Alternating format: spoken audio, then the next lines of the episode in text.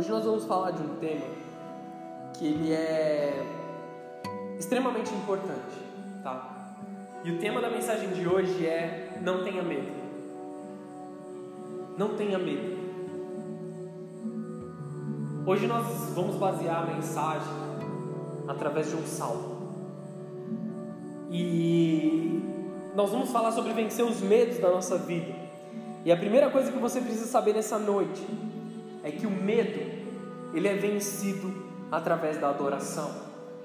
Por isso nós vamos basear essa mensagem no salmo. Os salmos são canções escritas, canções de adoração, de devoção e você vai ver como vai começar esse salmo aqui que nós vamos ministrar hoje. Se você está com a sua Bíblia, já abra ela no, no Salmos 27. A maior parte dos salmos, principalmente os salmos escritos por Davi, eles foram em momentos de guerra, momentos de dificuldade, momentos de dor, momentos de, de angústia, talvez. Angústia ou por um pecado que ele havia cometido e ele precisava da misericórdia de Deus sobre a vida dele, ele estava se arrependendo. Um momento em que a guerra estava diante das suas portas e ele precisava tomar uma atitude para combater essa guerra. E ele sabia que sem a presença de Deus ele não poderia fazer nada. Adorar a Deus gera a fé necessária para vencer todos os medos e calar a voz das trevas. Então vamos ler o Salmo 27. Se você não achou aí na sua Bíblia, você acompanha comigo. Ele diz o seguinte: O Senhor é a minha luz e a minha salvação. De quem terei temor? O Senhor é o meu forte refúgio. De quem terei medo? Quando os homens maus avançarem contra mim para destruir-me, eles, meus inimigos, meus adversários, é que tropeçarão e cairão. Ainda que um exército se acampe contra mim, o meu coração não temerá. Ainda que se declare guerra contra mim, mesmo assim estarei confiante. Uma coisa pedi ao Senhor, e é o que procuro: que eu possa viver na casa do Senhor todos os dias da minha vida para contemplar a bondade do Senhor e buscar a sua orientação no seu tempo. Pois no dia da adversidade, Ele me guardará protegido em sua habitação. No seu tabernáculo me esconderá e me porá em segurança sobre o rochedo. Então triunfarei sobre os inimigos que me cercam. Em seu tabernáculo oferecerei sacrifícios com aclamações e cantarei, louvarei o Senhor. Ouve a minha voz quando clamo ao Senhor. Tem misericórdia de mim e responde-me. A teu respeito, diz o meu coração, buscarei a tua face. A tua face, Senhor, buscarei. Não escondas de mim a tua face. Não rejeites com ira o teu servo, nem tens sido o meu ajudador. Não me desampares e nem, nem me abandones, ó Deus, o meu Salvador.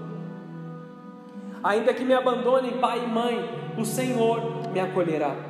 Ensina-me o teu caminho, Senhor. Conduze-me por uma vereda segura por causa dos meus ensinos.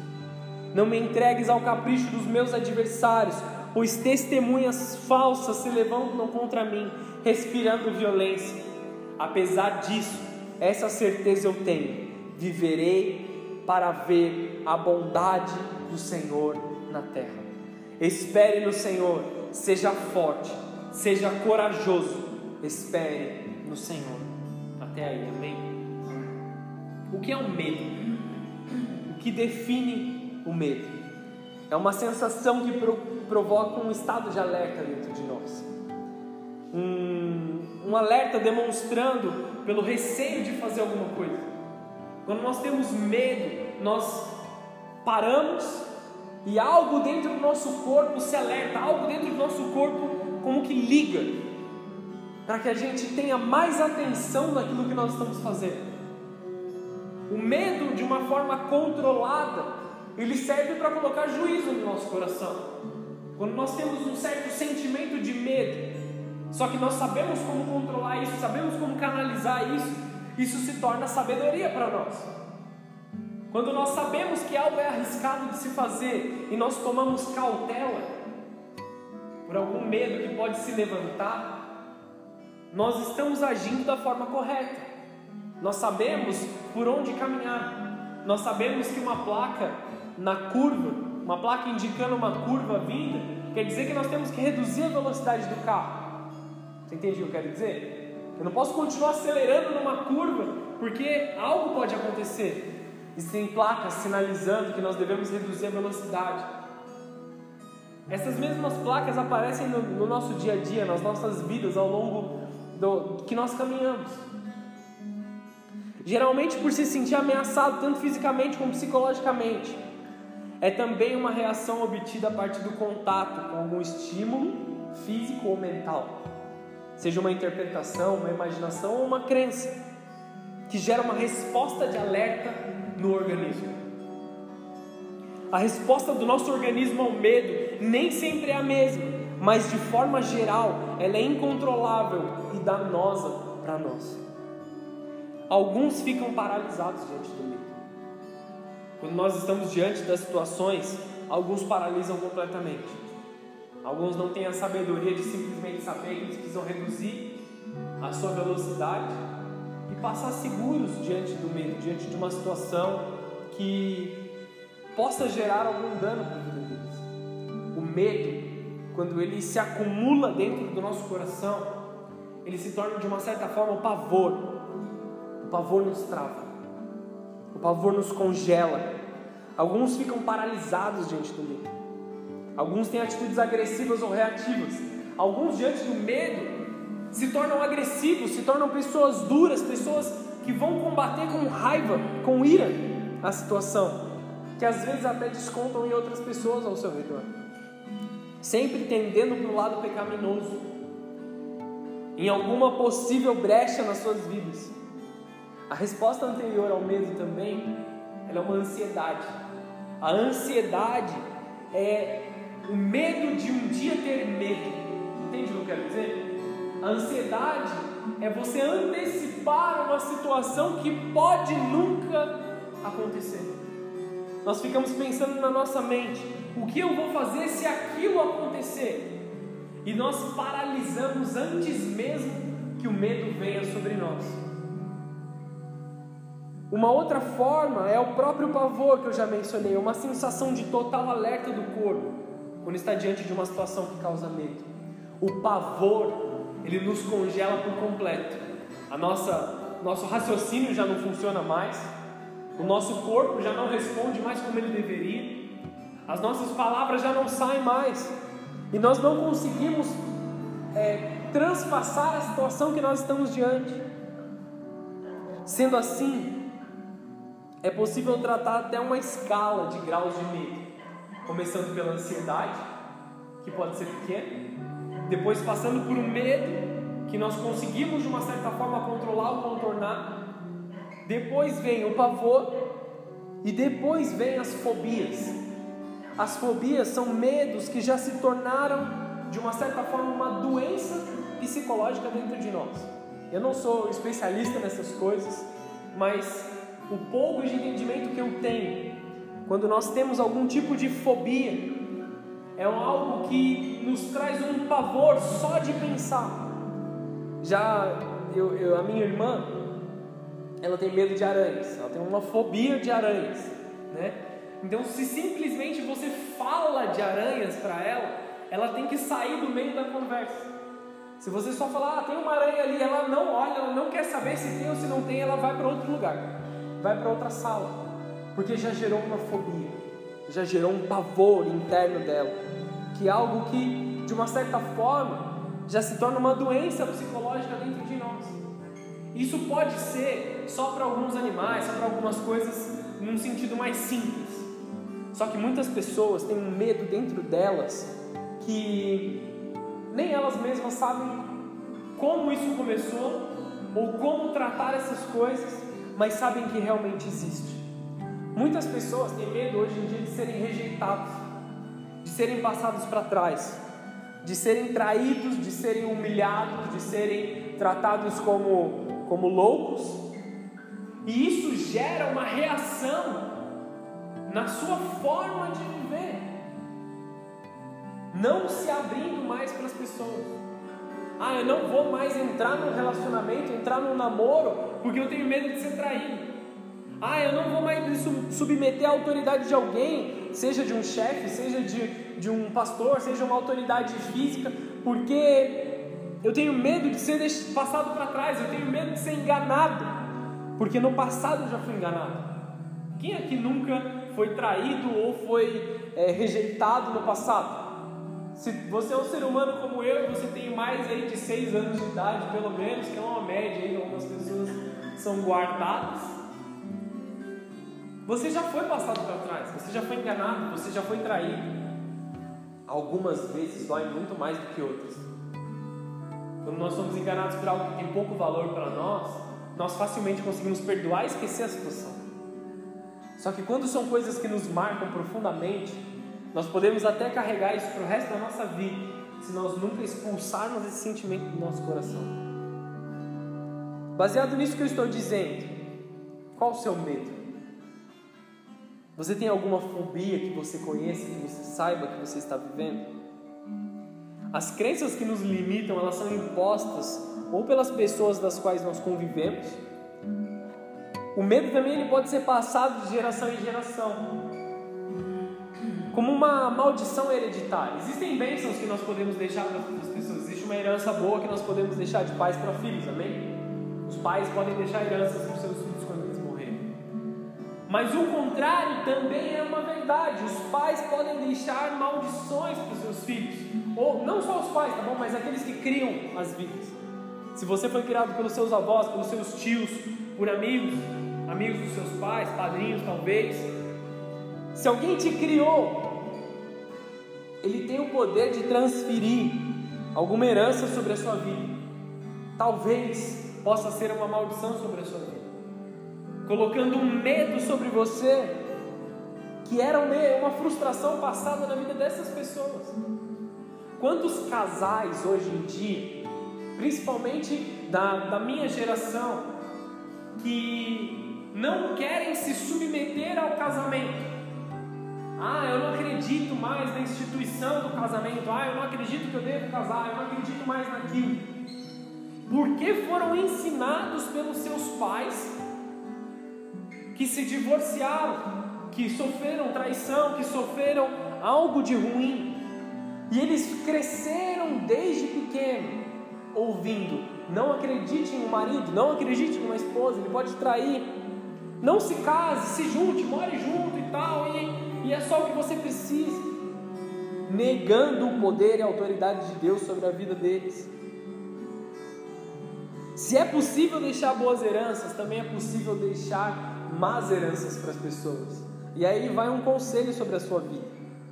O que a sua influência na vida de outras pessoas tem deixado no coração dos outros? Você tem deixado boas heranças por, por aqueles que você convive? Ou você tem deixado más heranças, você tem transferido para outras gerações as suas frustrações? O que nós precisamos fazer é transferir os nossos sucessos para a vida das outras pessoas e não as nossas frustrações. O salmista pede ao Senhor no versículo 4, ele pede a Deus: Uma coisa pedi ao Senhor, e é o que eu procuro, que eu possa viver na casa do Senhor todos os dias da minha vida, para contemplar a bondade do Senhor e buscar a sua orientação no seu tempo. Essa deve ser a oração diária da igreja, a oração diária, a orientação de Deus que vem do seu templo, da sua igreja, no meio dos santos. Nós precisamos clamar ao Senhor que nós estejamos na presença do Senhor para que Ele abra os nossos olhos, para que Ele nos ensine o que nós devemos fazer da forma correta, do jeito correto para que o Senhor abra os nossos olhos a fazer aquilo que é da vontade dEle, e não algo que é baseado nos nossos medos, não algo que é baseado no medo das pessoas que foi colocado sobre as nossas vidas. Satanás, ele vai fazer tudo o que ele puder para te parar, para te congelar, para fazer com que você suma da presença de Deus, se desligue da igreja, se desligue das pessoas. O medo é uma estratégia antiga de Satanás e tem funcionado muito bem, porque muitos têm parado, muitos têm retrocedido, muitos têm ficado paralisados com todas as dificuldades que se aparecem. As pessoas são congeladas, eles se prendem em falsas verdades que fazem com que as pessoas fiquem reféns do medo. Nós, como igreja, precisamos ser maduros diante do medo. Precisamos saber aquilo que Satanás está tentando colocar sobre os nossos corações, que é uma mentira. Qual a forma de combater o medo? Combater na raiz desse medo diretamente. De uma certa forma, enfrentando o medo. Dificilmente alguém que tem uma fobia de, de aranhas, por exemplo, entraria numa sala cheia de aranhas e, e teria o seu medo resolvido. Ah, é só eu entrar nessa sala e meu medo vai acabar? Dificilmente, vou ser bem sincero. É um tratar. Os psicólogos tratam isso de forma muito longa. Existe todo um tratamento, toda uma, uma forma de resolver uma fobia. Só que diante de Deus, como que nós temos que tratar no, os nossos medos espirituais? Aos poucos também, enfrentando eles. 2 Timóteo, capítulo 1, versículo 7 diz assim: Pois Deus não nos deu espírito de covardia, mas de poder, de amor e de equilíbrio. O que esse texto nos traz de entendimento? Nós não temos que viver em covardia. Então já começamos pela nossa coragem em enfrentar o medo. Muitos grandes homens de Deus que chegaram em lugares grandes vão te dizer quantos muitos medos eles tiveram ao longo da sua vida. Mas qual é a diferença entre aquele homem que conquistou algo e aquele que não conquistou por medo? O homem teve coragem de enfrentar. Com o Espírito de Deus que nos dá o poder suficiente, a capacitação suficiente para enfrentar o medo, no amor de Deus e no equilíbrio de todas as coisas. Nós não podemos ser os, os doidos que vão enfrentar o medo de cara e dar a nossa vida a pouco preço. Simplesmente morremos porque enfrentamos os nossos medos. Tem que existir em nós um equilíbrio, tem que existir a cautela também. A coragem não é simplesmente você pular para dentro de uma sala cheia de aranhas a fim de que você tenha o seu, seu medo de aranha sanado, mas sim que você, com cautela, saiba lidar com essas situações. E tendo o poder que foi dado a você através de Jesus, nós oramos em nome de Jesus. E o que quer dizer isso? Que nós oramos através do poder de Jesus, na autoridade de Jesus, naquilo que só Ele pode fazer. Nós não vivemos mais pela nossa capacidade, nós vivemos pela capacidade dele. Vamos entender sobre a autoridade delegada de Deus para nós diante do medo. O medo das nossas vidas, ele sempre se apresenta como um gigante, como algo intransponível algo que ninguém pode vencer. Algo tão pavoroso que contagia. O medo de um passa para o outro, que passa para o outro, que passa para o outro. Até que se levante um homem que sabe o tamanho do seu Deus. Lembra que um coração de adorador ele não tem medo? Existe um homem que sabia muito bem sobre adoração, que era o rei Davi. Eu quero compartilhar com vocês um texto que talvez seja longo demais para eu ler aqui, mas eu te aconselho a ler esse texto na sua casa, que está lá em o capítulo todo de 1 Samuel 17. Eu vou te contar a história aqui do que estava acontecendo. Os israelitas eles estavam debaixo do governo do rei Saul. Davi era um pastor de ovelhas e havia sido separado para ser um futuro rei. Mas nesse momento ele não estava reinando ainda, ele era um jovem, ele era pastor de ovelhas. O texto começa dizendo assim: estando Davi a falar com eles, eis que vinha subindo do exército um dos filisteus, do Elista, cujo nome era Golias, filisteu de Gate, e falou as mesmas coisas que antes falava e Davi ouviu. O exército filisteu ele estava decidido em vencer a guerra contra os israelitas. Ninguém vai ter uma guerra sem intenção de vencer. E eles tinham um soldado, que a Bíblia diz que ele era muito conhecido pelas batalhas, ele era antigo de guerra, ele sabia muito bem guerrear, e ele era de alta estatura, ele era um gigante, ele era muito alto. E esse gigante, ele era alto, forte, ele tinha uma, uma visão assim que era pavorosa contra o inimigo. E ele lançava o seu desafio, ele ia diante do exército de Israel e falava assim: Aquele que me vencer, vencerá todo o exército de Filisteu. Esse era o desafio dele. Mande um homem para lutar comigo. Entre esses dois homens, quem vencer, vence a guerra. E por 40 dias, ele ia até o exército de Israel e colocava o seu desafio. Por 40 dias, todo o exército, desde o rei para todos os guerreiros, todos os soldados que estavam lá, ficaram amedrontados. Ninguém tinha a, a coragem suficiente para enfrentar aquele filisteu. E com o passar dos dias, o medo ia se aumentando, a dúvida ia se aumentando, Homens que antes criam em Deus pararam de crer em Deus porque havia um gigante diante deles. Muitas vezes na nossa vida é assim que o medo se apresenta. No versículo 24 diz assim: Todos os israelitas, vendo aquele homem, fugiram diante dele e o temiam grandemente.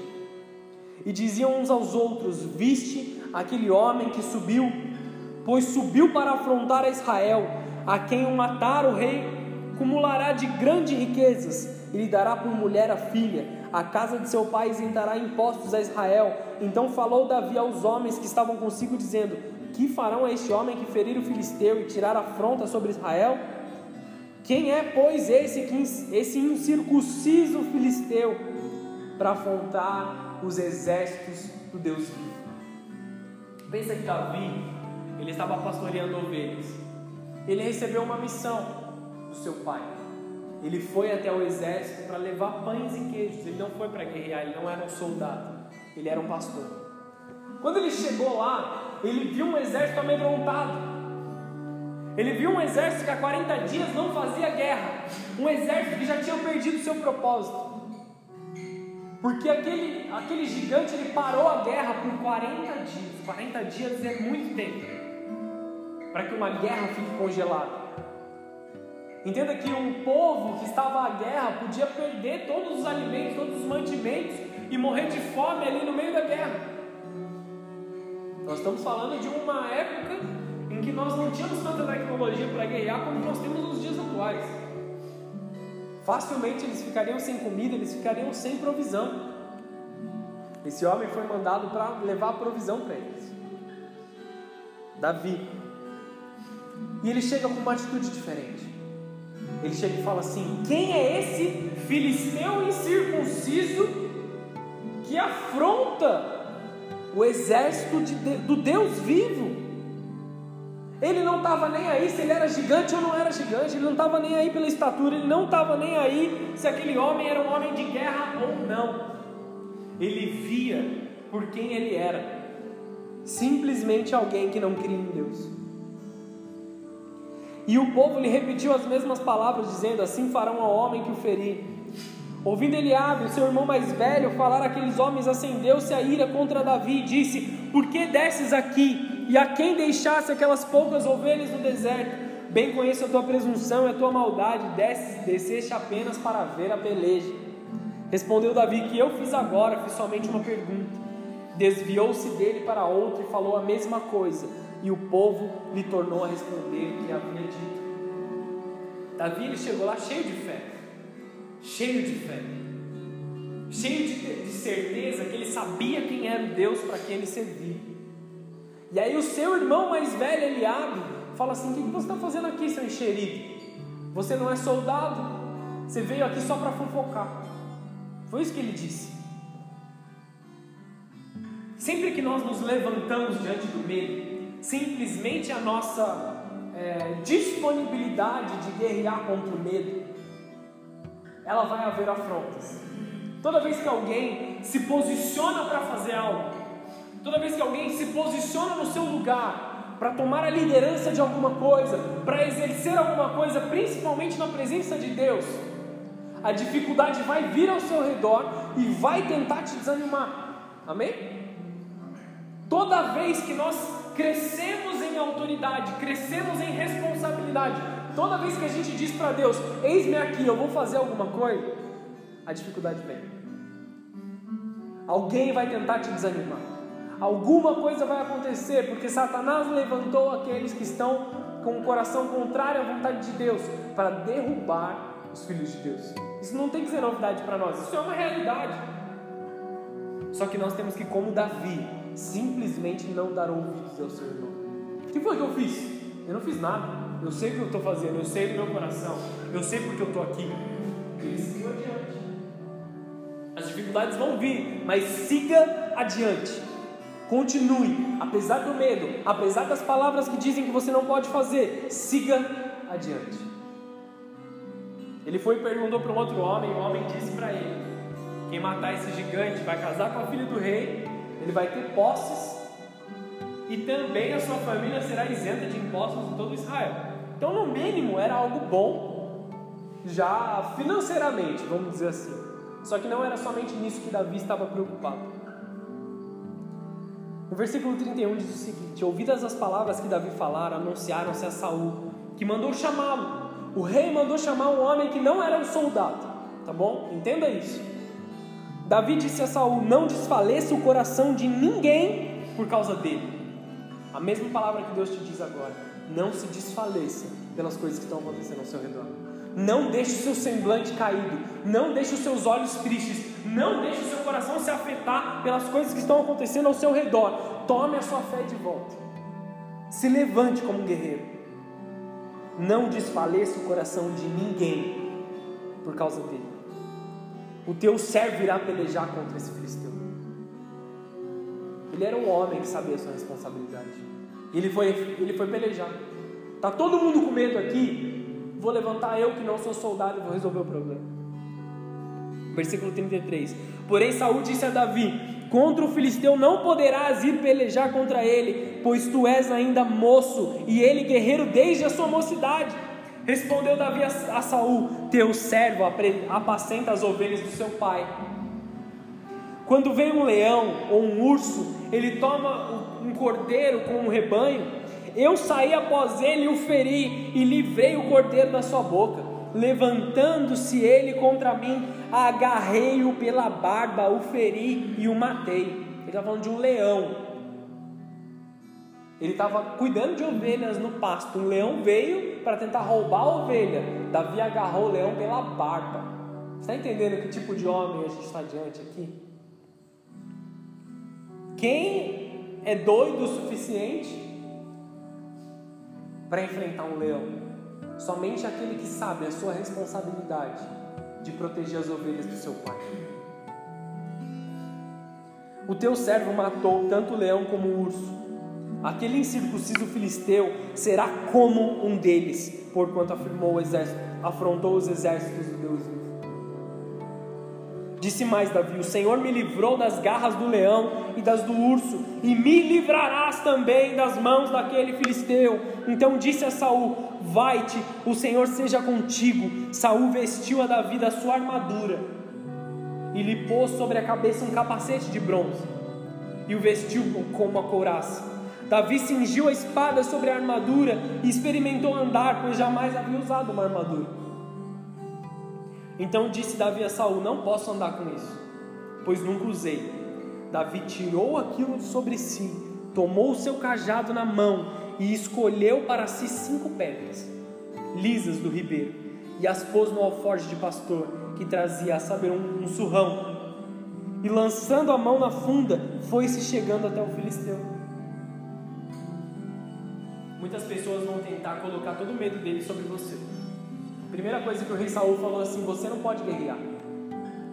Você é um moço, você é pequeno, você é fraco, você não consegue. Vozes de um homem que, por mais que naquele momento era um homem de Deus, era um homem que estava representando a Deus como autoridade. Ele tinha essa missão, não que ele tenha cumprido a missão tão bem, mas ele tinha a missão de representar a Deus. Ele foi e colocou o seu medo sobre Davi. Ele falou assim: Cara, ele é velho de guerra, você é só um jovem. Você não pode guerrear. E aí ele trouxe uma má herança, como eu disse aqui. Ele falou assim: Então pega a minha armadura. Ele tirou toda a sua armadura, que era grande. Saul já era um homem é, adulto, um homem maduro. devia ser forte, devia ser um forte homem de guerra, e colocou uma armadura muito grande em um jovem pequeno. E aí Davi fala assim: Eu não posso usar isso. E sabe qual é a realidade espiritual por trás dessa mensagem? Muitos de nós estamos usando armaduras de pessoas que se frustraram com outras situações. Pessoas que tiveram problemas no passado e nos deram uma armadura de herança, só que essa armadura está pesada demais para a gente carregar. E a gente está tentando ir para a guerra com ela, só que essa armadura está fazendo a gente perder a guerra. É uma falsa sensação de proteção. Davi na hora sacou. Ele tentou andar com ela falou assim: Eu não consigo, vamos tirar a armadura. Eu não consigo carregar isso, vou tirar. E eu vou, eu vou guerrear com aquilo que eu sei guerrear. A Bíblia diz que ele tomou um cajado de pastor. Ele tomou a sua identidade sobre ele. Ele era um pastor de ovelhas. Sem nenhum, nesse momento não tem nenhuma é, semelhança com o pastor da igreja, amém? Só, só nesse momento aqui ele estava guerreando. Ele tomou a sua identidade, a sua responsabilidade, cuidar das ovelhas de seu pai. Ele tomou pedras e uma funda. Sabe o que é uma funda? É um pedaço de elástico comprido, como se fosse um estilingue. Só que ele é usado de uma forma diferente. Você coloca a pedra numa ponta, gira ele e atira. Foi assim que Davi matou ursos e leões. E ele sabia muito bem usar aquela funda. Ele não sabia usar a espada. Ele não sabia usar uma armadura. Ele foi com o que ele sabia. Ele foi com aquilo que ele tinha de conhecimento dentro dele, com aquilo que Deus tinha dado para ele. Muitas pessoas esperam um momento maravilhoso. Ah, vamos, vamos tocar no louvor. Então o cara está todo preparado, cheio de instrumentos, cheio de coisa. Ninguém começa no alto. Começa com o que sabe. Começa com o que Deus deu. Começa com um pouco que sabe. Isso é para o emprego, para servir na igreja, para tudo na nossa vida. Comece do pouco e aprenda conforme o tempo passa. Seguindo adiante, senão a gente não acaba nunca a mensagem de hoje. O versículo 41 diz o seguinte: O filisteu também se vinha chegando a Davi, e o seu escudeiro ia diante dele. Olhando o filisteu e vendo Davi, o desprezou. O medo e as trevas sempre vão nos desprezar. Sempre vão dizer que nós somos ruins, que nós somos pecadores, que nós somos falhos, que nós. Eles vão jogar todo o nosso passado na nossa cara. Só que sabe quem não faz isso? Jesus. Jesus esqueceu o seu passado. Se você está aqui hoje ouvindo essa mensagem, Jesus te perdoa. E Ele deseja que você viva uma vida diferente. Vendo a Davi, ele o desprezou. Porquanto ele era moço, ruivo, de boa aparência. Disse o filisteu a Davi: Sou eu algum cão para que para vires contra mim? Pra, desculpa, para vires contra mim com paus? E pelos seus deuses o amaldiçoou, o filisteu amaldiçoou a Davi. Disse mais o filisteu a Davi: Vem a mim e darei a tua carne às aves do céu e às bestas e às feras do campo. Continua com intimidação, continua com palavras. Davi, porém, disse ao filisteu: Tu vens contra mim com espada e com lance, com escudo eu, porém, vou contra ti, em nome do Senhor dos Exércitos. Sabe o que aconteceu depois? Na autoridade que ele sabia que ele tinha na presença de Deus, ele atira uma pedra na testa do gigante. Uma única pedra. Foi o suficiente para derrubar o gigante. O que as pessoas dizem é que ele matou o gigante ali com aquela pedra. Ele nocauteou o gigante. Mas para assassinar o gigante, ele usou uma espada. Ele usou a espada do próprio gigante. As armas que as trevas te atacam hoje são exatamente as armas que Deus quer colocar nas suas mãos para você fazer a diferença lá fora. As, aquilo que te amedronta nos dias de hoje é exatamente aonde está o seu chamado. Muitas vezes eu ouvi de Deus que eu deveria tomar algumas atitudes, fazer algumas coisas, e por medo das trevas, por ouvir as trevas mais do que ouvir a Deus, eu deixei a vontade do Senhor para trás, até que eu entendesse que realmente era a vontade do Senhor. O Senhor entregou o filisteu diante de Davi, não foi pela força de Davi, O, o gigante desafiava o povo. Amedrontava todos com as suas palavras e com a sua estatura. O medo é assim. Ele parece um gigante. Só que Davi, ele não via ele como um gigante. Em nenhum momento Davi fala assim: quem é esse gigante? Ele não, ele via como mais um filisteu, como mais um desse outro povo inimigo. E ele falava assim: ele é incircunciso, ou seja, ele não é, ele não crê em Deus. Ele não sabe o poder do meu Deus. Sabe por que Davi não via ele como um gigante? Não é porque Davi era grande, Davi era pequeno, a Bíblia diz que ele era pequeno. Ele não via Golias como um gigante, porque ele não olhava da sua ótica humana, ele olhava da ótica de Deus. O campo de visão de Davi era diferente, a coragem de Davi era diferente, porque ele estava olhando de um lugar diferente, ele estava olhando pela ótica de Deus. O Deus que guardou a vida de Davi inteira, de leões, de ursos, ele é muito maior do que Golias. Vocês estão entendendo o que eu quero dizer? Nós precisamos derrubar o gigante Golias diante de nós.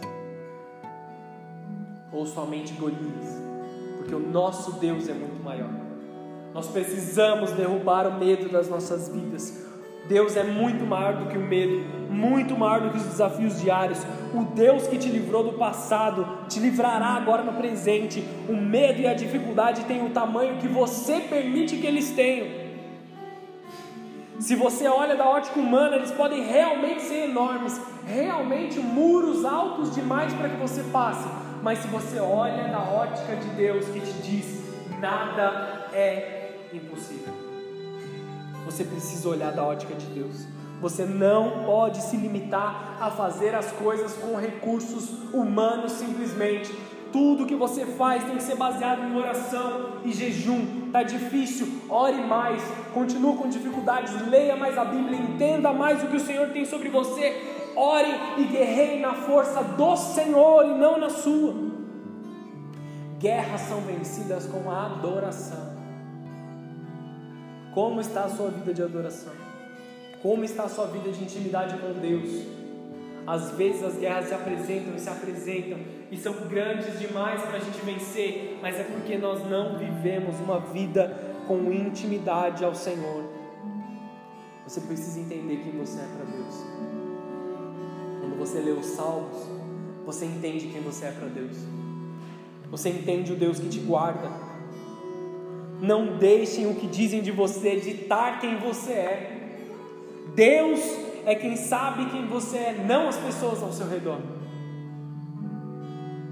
Não deixem que os erros do passado definam quem você é. Não deixem que as suas dúvidas e os seus medos te guiem. Deus é quem sabe, Deus é muito maior. Se você errou no passado, Deus tem uma oportunidade nova para você hoje.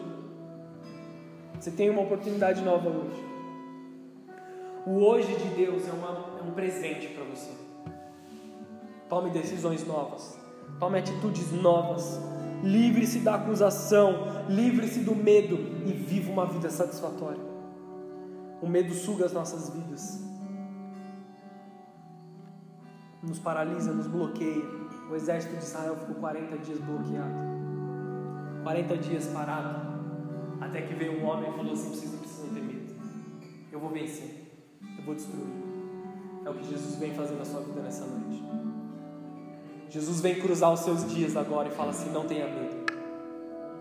Não deixe o medo tocar o seu coração, seja corajoso. Enfrente as situações, enfrente de cabeça erguida, enfrente como um homem de Deus. Muitos propósitos e sonhos estão congelados porque as pessoas têm medo de sonhar medo de realizar algo e se machucar novamente, medo de fazer algo e ser rejeitado novamente, medo de se entregar e ser machucado novamente.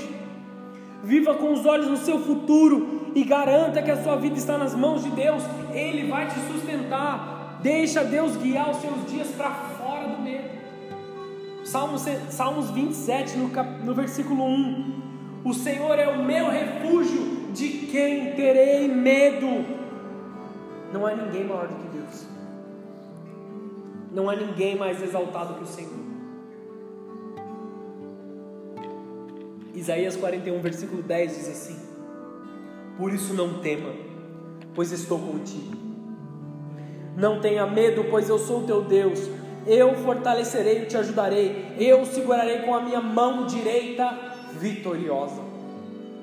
Davi olhava para os problemas, simplesmente dizendo: Quem é esse incircunciso? Ele afrontou a Deus e não a nós. Davi sabia que a afronta era a Deus. Quando as pessoas rejeitam a, a, sua pregação, rejeitam a sua palavra, rejeitam o seu convite de estar na presença de Deus, eles não estão rejeitando a você, eles estão rejeitando ao Senhor. Quem você pensa que é para se levantar contra o povo de Deus? Medo, quem você pensa que você é? Vocês de acusação, vocês acham que são melhor do que o meu Deus? Satanás é o pai da mentira. A gente está cansado de saber disso. Tudo que ele diz sobre você é exatamente o contrário do que o Senhor tem para a sua vida. Assim você também deve lidar com essas coisas. O gigante até podia ser grande em estatura, mas ele era minúsculo diante de Deus. Com um sopro, Deus podia acabar com todos os dias desse gigante. Ele decidiu usar Davi, mas Deus podia ter acabado com a guerra naquele momento. Ele sabia as vitórias que tinha, que tinha tido em Deus. O Deus que te livrou do pass no passado vai te livrar das situações do futuro. Quantos de nós não, não estivemos envolvidos em coisas que poderíamos facilmente ter sido tragados pelas trevas? Acidentes, mortes, alguns que se envolveram com drogas, Poderiam, poderiam ter ido dessa para melhor já. Dessa para melhor é fogo. Davi ele foi sábio o suficiente para rejeitar a armadura do medo. Você precisa rejeitar a armadura do medo também nessa noite. O medo dos outros não pode ser o seu medo. Não é porque todos temem que você também vai temer. Você tem que ser um corajoso no meio da situação. Como filho de Deus, saiba o seu lugar. Saul ele estava até bem intencionado ali em proteger Davi, só que levaria Davi à ruína. Você precisa olhar para suas próprias experiências, colocadas na armadura pesada, demais para carregar, que não nos, que nos dão simplesmente uma falsa sensação de segurança.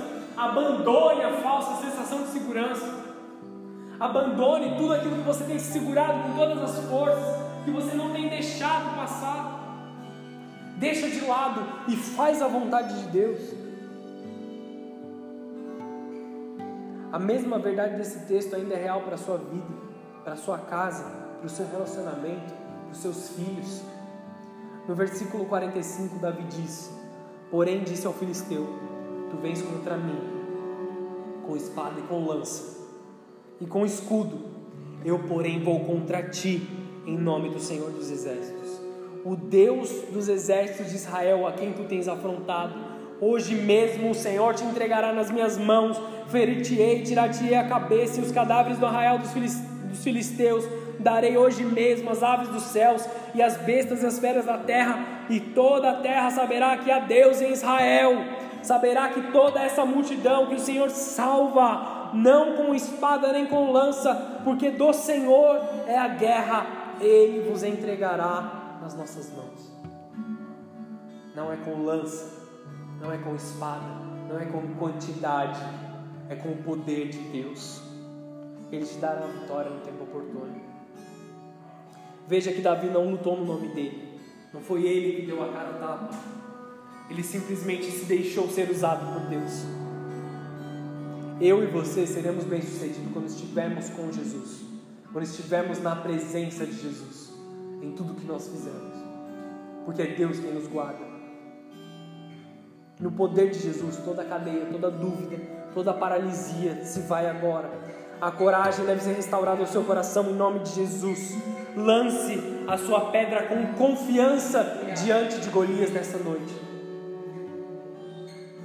Deuteronômio 31, 8. Estou acabando. O próprio Senhor irá à tua frente e estará com você. Ele nunca o deixará, nunca o abandonará. Não tenha medo, não desanime. Um dos sinais no final dos tempos vai ser o medo, o pavor, o pânico. Olha para a mídia, olha para tudo que a gente está passando. Ninguém sabe mais o que é verdade e o que não é verdade. Todos discutem se a solução é a vacina, se não é a vacina, se tem que tomar um remédio, se não tem que tomar um remédio, se tem que confiar em tal governante ou outro governante, se nós devemos abrir as portas, devemos fechar as portas, devemos usar máscara, se não devemos usar máscara. É tudo para gerar medo no nosso coração. Existe sim a necessidade de estarmos protegidos contra a doença, tá bom? Eu não estou ignorando isso. Mas tudo que a, a mídia tem feito ao nosso coração é gerar medo, gerar dúvida: será que Deus pode agir ou não? O Deus que te guardou ao longo de toda a sua vida também te guardará dessa doença. Tenha fé. As vidas estão com medo de uma punição vindoura e não se entregam a Jesus.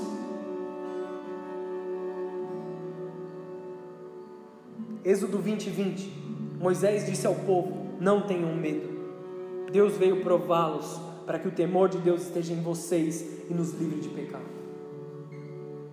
Quantas vezes oramos o Pai Nosso, apenas repetindo as palavras sem considerar a importância do Pai Nosso? Oramos, não nos deixes cair em tentação, mas no primeiro convite para pecar, alguns enfiam a cara. No primeiro convite para sair para beber, enche a cara de novo. Não tenha medo do que é natural, tenha medo, tenha um temor de Deus na obediência, na concordância com o Evangelho. Isso os fará viver uma vida abençoada. A obediência a Deus, a honra às autoridades, os princípios de Deus vivos em nós nos acrescentam a autoridade de Cristo a nós e fecham as brechas para que o inimigo não nos ataque. Você tem a autoridade delegada de Jesus. Último texto para a gente encerrar. Marcos capítulo 4, versículo 38. Jesus estava na polpa do barco dormindo, com a cabeça sobre um travesseiro. Os discípulos acordaram e clamaram: Mestre, não te importas que morramos? Por que, que eles fizeram isso? Jesus estava dormindo num barco, eles estavam atravessando o barco, só que estava chovendo, tinham ondas, tinham raios, tinham trovões, estava tudo gerando medo ao redor deles, mas Jesus dormia no barco. Mestre, não te importas que a gente morra? Ele se levantou, repreendeu o vento e o mar. Aquiete-te, Acalme-se, foi o que o Senhor disse. O vento se aquietou e fez completa bonança. Ele perguntou aos seus discípulos: Por que vocês estão com tanto medo? Ainda não têm fé? Por que Jesus estava calmo? Porque ele sabia quem guardava. Ele sabia o Deus que estava guardando a vida dele. Não temeu a chuva, porque nele havia toda a autoridade para mandar os, o vento parar, mandar a chuva parar, mandar os raios pararem de se mover. E aí ele fala para os discípulos: vocês estão com medo de quê? Eu estou no barco. Jesus está no barco, por que você está com medo? A palavra que vem sobre a tua vida nesse momento é: aquiete-se, acalme-se. Acalme-se. Coragem é necessária para viver nessa época. O mundo está cada vez pior. As dificuldades estão vindo, mas precisamos seguir as instruções de Deus para esse tempo. 1 Crônicas 28, 20. Seja forte e corajoso. Mãos ao trabalho. Não tenha medo nem desanime, pois Deus, o Senhor, o seu Deus, está com você ele não o deixará nem o abandonará até que termine toda a construção do templo. O que, que ele quer dizer com isso? Toda a obra que nós temos para fazer. Vejam as cadeiras vazias. Mãos ao trabalho. Vidas ainda estão indo para o inferno, vidas ainda estão sendo destruídas, pessoas estão presas no medo. Você que sabe quem Jesus é, não se deixe desanimar, não se deixe temer, não fique paralisado. Vá lá e faça o seu trabalho, pregue sobre Jesus, diga quem Jesus é, salve vidas, mostre o seu amor em Jesus. Com a mesma intensidade que eu tenho feito aqui no altar, me derramando na presença de Deus por amor a Ele. Se entregue ao Senhor de forma verdadeira. Não deixe o medo do mundo te abalar. Não deixe as situações te abalarem. Siga em frente, conclua o trabalho até que o templo esteja concluído, até que a casa esteja cheia, até que o reino venha. Tem uma canção que diz isso. Até que a casa esteja cheia, até que o reino venha. Quem tem entendimento dessa palavra? Com o coração é que se ora uma oração sincera ela não pode ser rejeitada ao Senhor. Muitos dizem: Ah, minha oração não sobe aos céus. Mas continue insistindo.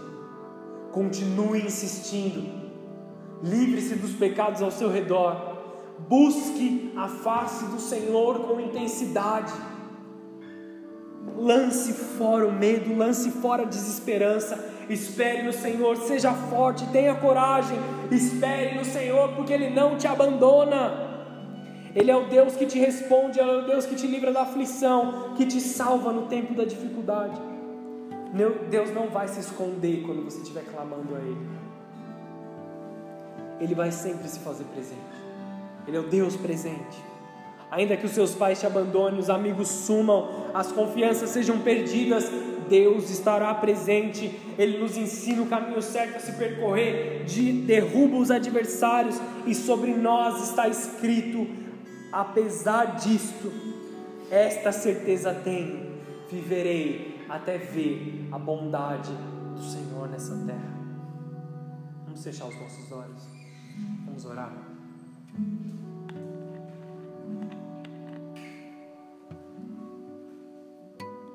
Lamentações, capítulo 3, versículo 57.